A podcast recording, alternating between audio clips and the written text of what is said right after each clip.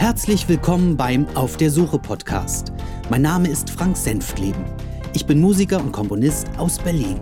Ich schreibe sporadisch Blogartikel und bin Pianist und Sänger des Rock- und Pop-Projektes The Maze.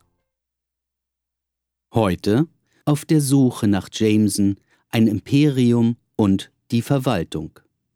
Vorab ein paar Worte.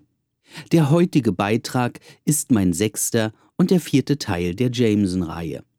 Eventuell ist dem einen oder anderen aufgefallen, dass der Name unseres potenziellen Protagonisten von mir eigentlich falsch ausgesprochen wird. Normalerweise heißt es Jameson. Ja, wie die bekannte Whisky-Marke. Da in unserer Gruppe und zuallererst von Jörg der Name verkürzt so kommuniziert wurde, will ich es auch dabei belassen. Es ist also kein Fehler von mir. Zudem würde ich mich freuen, wenn ihr als Hörer mir Feedback geben würdet. Schreibt einen Kommentar oder bewertet diesen Podcast. Ich wäre begeistert und wüsste so, was euch gefällt oder nicht gefällt. Vielen Dank erstmal dafür und dann kann es auch schon losgehen. Ein Imperium. Jörg meinte es ernst. Das wurde mir mit der Zeit klar. In unzähligen Telefonaten sprachen wir über unser Projekt. An dem beschriebenen Abend in dem amerikanischen Restaurant zeigte er mir vorab einige Schriftstücke. Eine Art von rotem Faden. In diesem waren Teile seiner ehemaligen Songs und einige Zusatzideen niedergeschrieben, die bis dato noch keinen direkten Hinweis auf eine Geschichte hergaben. Mir fiel auf, dass er sich im Grunde mit dem Theater nie analytisch auseinandergesetzt hatte. Weder seine Ausführungen zur Musik noch die des geplanten Bühnenstückes ließen darauf schließen. Ich hatte im Gegensatz zu ihm als Kind und Jugendlicher Erfahrungen im Theater sammeln dürfen und war jahrelang Ensemblemitglied zweier Kindertheater. Somit hatte ich zumindest eine Ahnung, was funktionieren könnte, wie man ein Stück dramaturgisch aufbaut und wie man Stimmungen erzeugt. Das Einzige, worin mir die Erfahrung fehlte, war die des Schreibens. Ich hatte es einst mit Songtexten für die Band versucht. Die Resultate waren mehr als unbefriedigend. Jörg sah seine Fähigkeiten ebenfalls eingeschränkt, so dass wir relativ schnell beschlossen, uns Verstärkung zu holen. Im Sommer 2004 gingen wir gemeinsam auf die Suche nach potenziellen Anwärtern. Jörg wollte nicht nur allein Autoren ins Boot holen, sondern mit dieser Suche zusätzlich andere Arbeitsrichtungen abdecken einen Administrator für ein Webportal, einen Grafiker, vielleicht noch andere Musiker, einen Autor für sein angedachtes Buch, einen für das Musical, eventuell einen Bühnenbildner und viele andere mehr. Ich musste ihn bremsen. Was bringen uns die vielen Leute für etwas, das nicht vorhanden ist? Einen Autor für das Bühnenmanuskript sehe ich ein einen Administrator oder Webdesigner auch, da wir beschlossen hatten, uns ein Arbeitsportal im Internet einzurichten. Aber die anderen? Wir führten lange Gespräche, was wirklich nötig sein muss und was nicht. Ich bin nach wie vor der Auffassung, dass der Spruch, wie es der Volksmund so schön sagt, zu viele Köche verderben den Brei immer noch Bestand hat.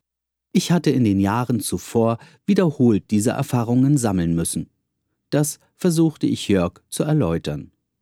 Wir können doch kein Monster erschaffen oder ein Imperium aufbauen, das keine Grundlage hatte. Wir einigten uns darauf, zunächst die wichtigsten Bereiche abzudecken. Wir suchten in unseren bekannten Kreisen und fanden hier einen Grafiker, Webdesigner und einen Autoren.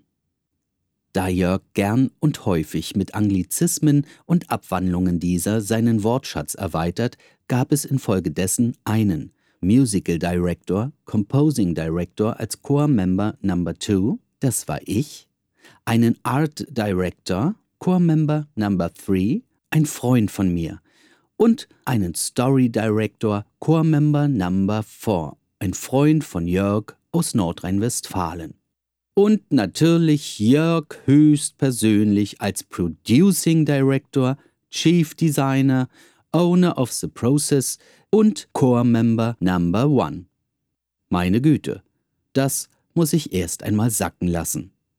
Bevor ich überhaupt etwas tat, hatte ich einen super Titel. Zu dem Begriff des Core Members komme ich später noch zurück, denn ich habe gerade keine Zeit. Ich muss los, Visitenkarten drucken lassen. Ein Schriftstück wurde aufgesetzt. Die Principal Rules. Diese sind eine Art Vertrag, wo sämtliche wichtigen Dinge aufgeführt wurden, die eine Rolle in diesem Projekt spielen. Nachdem sämtliche Titel, Betitelungen und Begrifflichkeiten vergeben waren, sollte es endlich losgehen. Na fein. Dann werde ich mal mein Brain anstrengen und meine Fantasy beflügeln, um das crazy Feeling zu bekommen, ein tolles Musical zu writen. Die Verwaltung. Mein Projektplan kommt durcheinander. Diesen Satz habe ich in den letzten Jahren mehrmals gehört. Jörg ist ein Planer. Das ist sein Job im richtigen Leben. Verkäufer und Planer. Immer einen Schritt voraus sein, wissen, was kommt. Man kann Kreativität nicht planen. Vor allen Dingen nicht, wenn man ein solches Projekt neben seinem normalen Gelderwerb auf die Beine stellen möchte. Ich habe den Vorteil, dass ich in Teilzeit arbeite. Somit kann ich mir die Stunden für meine musikalischen Arbeiten nehmen, wenn ich sie brauche. Ich habe nichts gegen Planungen im machbaren Rahmen. Bestimmte Schritte sollten überdacht sein. Was möchte ich? Wie gehe ich dabei vor? Was ist die Grundlage für einen nächsten Arbeitsschritt? Meine Zielvorgaben für das Stück musste ich mir überlegen, wie jeder andere in unserem Projekt auch. Aber diese enthalten nur vage Zeitfaktoren. Wie auch, es ist ja noch nichts da, worauf ich aufbauen kann. Einen umfassenden und detaillierten Projektplan zu erstellen, hat sich Jörg zum Ziel gesetzt. Tabellen mit Eventualitäten, mit Spekulationen und aus der Luft gegriffener Arbeitszeiten lagen mir vor. Frank, wie lange brauchst du, um einen Song zu komponieren? Hm? Blöde Frage. Woher soll ich das wissen? Ich wusste, wie lange ich an meinen Plattenproduktionen gearbeitet hatte, nachdem diese beendet waren. Ich habe jedoch keinen Schimmer, wann mich die Kreativität überfällt. Zeitweise kann so etwas in einer Stunde erledigt sein. Andere Titel dagegen benötigen Wochen. Ich weiß ja noch nicht einmal, wann ich einen Text erhalte. Und dann käme am Ende noch das Arrangement dazu. Nein, Jörg möchte es genau wissen. Alles im Leben und in der Arbeit ist planbar, sagt er. Am liebsten hätte er einen Aufführungstermin berechnet.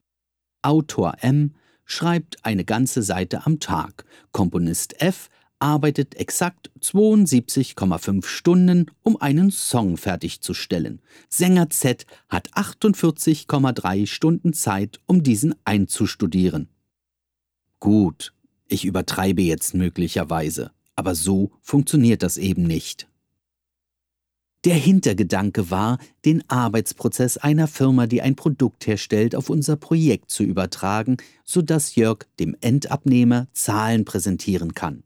Stunden, die er und die andere Mitstreiter benötigt haben, um dieses Musical und die anderen geplanten Arbeitsstränge zu kreieren. Er ist wahrhaft der Überzeugung, diesen Stunden einen Arbeitslohn zuzuordnen, um den verbindlichen Verkaufspreis zu erhalten. Allein hier gehen unsere Meinungen nicht nur auseinander, sie entbehren sogar jeglichen Grundlagen. Ein Musical kann man nicht verkaufen wie ein Auto. Ein Musical hat, abgesehen von Auftragsproduktionen, gar keinen Wert. Zumindest so lange nicht, bis es viele Menschen kennenlernen. Erst an diesem Punkt kann eine Produktion oder eine Marke wachsen und Werte schaffen. Jörgs Ambitionen sind ja folgende. Wir arbeiten bis zu einem bestimmten Punkt ohne Hilfe und Mittel von außen, sprich der Theater- bzw. Musikindustrie. An diesem Punkt gibt er dann dieses Projekt aus den Händen. Seiner Meinung nach kümmern sich dann fremde Leute um die Umsetzung und alles andere interessiert dann nicht mehr. Am Ende möchte er natürlich zur Premiere geladen sein und sein Werk genießen. Da weiß ich schon jetzt, dass ein solcher Ansatz nicht funktioniert. Ich als Künstler möchte möglichst den Weg mitbestimmen, den mein Werk nehmen könnte. Ich möchte aktiv daran beteiligt sein. Ich hätte keine Lust mehr ein zusammengekürztes und entstelltes Bühnenstück ansehen zu müssen, wo gar mein Name in großen Lettern dahinter stehen wird. Das kann Jörg vielleicht nicht verstehen. Auch die Idee, Arbeitsstunden einem errechneten Lohn gegenüberzustellen, wäre im Verkauf ein Desaster. Die Reaktion eines Produzenten möchte ich erleben, wenn man ein solches Angebot unterbreitet. Statt kreativ zu sein, wurden wir überschüttet mit Planungen. Jörg beklagte sich sogar, dass diese Aufgabe zu viel Zeit beanspruche und er kaum noch welche für andere Dinge hätte. Diese Arbeit hätte er im Übrigen liebend gern anderen übertragen. Sogar potenzielle Anwärter hatte er im Sinn. Sein Arbeitsleben auf das Musical und all die anderen gestellten Aufgaben zu projizieren, halte ich für wenig sinnvoll. Ich sprach mit ihm darüber, dass dies kaum möglich sei, da wir über keinerlei Erfahrungen in sämtlichen über- und untergeordneten Bereichen einer Theaterproduktion verfügten. Ich verglich unsere Bemühungen mit einem Hausbau. Eine erfahrene Firma muss, wenn sie ein Bauwerk errichten möchte, eine Planung erstellen, damit sie einen Schlüsselübergabetermin vereinbaren kann. Das funktioniert hingegen nur, wenn dieses Unternehmen Erfahrungen aus ähnlichen Bauprojekten gesammelt hat. Sie planen dann mit X Leuten, um in der Zeit Y einen Keller zu bauen. Jeder dieser beteiligten Personen weiß, was zu tun ist, also kann die Firma einen genauen Plan erstellen, wann die Bodenplatte verlegt wird und wann die Maurer beginnen können. Das alles errechnet sich aus den Erfahrungen. Sogar hier, und das wird mir jeder Bauherr bestätigen können, klappt das nicht immer. Wir dagegen wissen ja nicht einmal, wie man einen Keller entwirft, wie er aussehen muss, geschweige denn, wie man solch einen baut. Bereits hier scheitert eine Planung, welche Zeit dafür in Angriff genommen werden muss. Ich denke, man kann sich Ziele setzen und Alternativen für jeden Prozess ersinnen. Mehr nicht.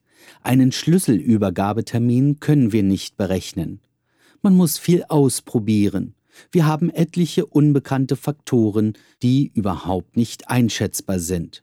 Wenn ich mir Jörgs Projektmanagement oder die vielen geplanten Arbeitsstränge für unser Projekt so anschaue, dann denke ich zeitweise an diesen virtuellen Hausbau. Aber das wäre eine Hausplanung, wo ich nicht einmal weiß, wie groß das Grundstück ist, auf dem ich es errichten kann. Hier muss man sich an dieser Stelle ins Gedächtnis rufen, dass wir bis zu diesem Zeitpunkt nicht einmal einen Ansatz oder eine Grundidee für dieses Musical besaßen. Mal ganz am Rande. Jörg liebt und benutzt sogenannte Mindmaps. Übernommen aus seinem Arbeitsleben kann eine solche Unterstützung hilfreich sein, vorausgesetzt man erarbeitet ein solches Dokument in der Gemeinschaft. Wenn man in einer Gruppe in einem Raum so etwas konzipiert, wäre es in Ordnung. Da wir geografisch an verschiedenen Orten sitzen, käme in diesem Fall nur eine Software-Variante in Frage. Jörg besitzt als einziger in unserer Gruppe solch ein Computerprogramm. Das war's für heute. Vielen Dank fürs Zuhören. Ich würde mich freuen, wenn ihr auch bei der nächsten Folge meines Podcasts wieder dabei sein würdet. Bis dann, alles Gute und schöne Grüße aus Berlin, euer Frank.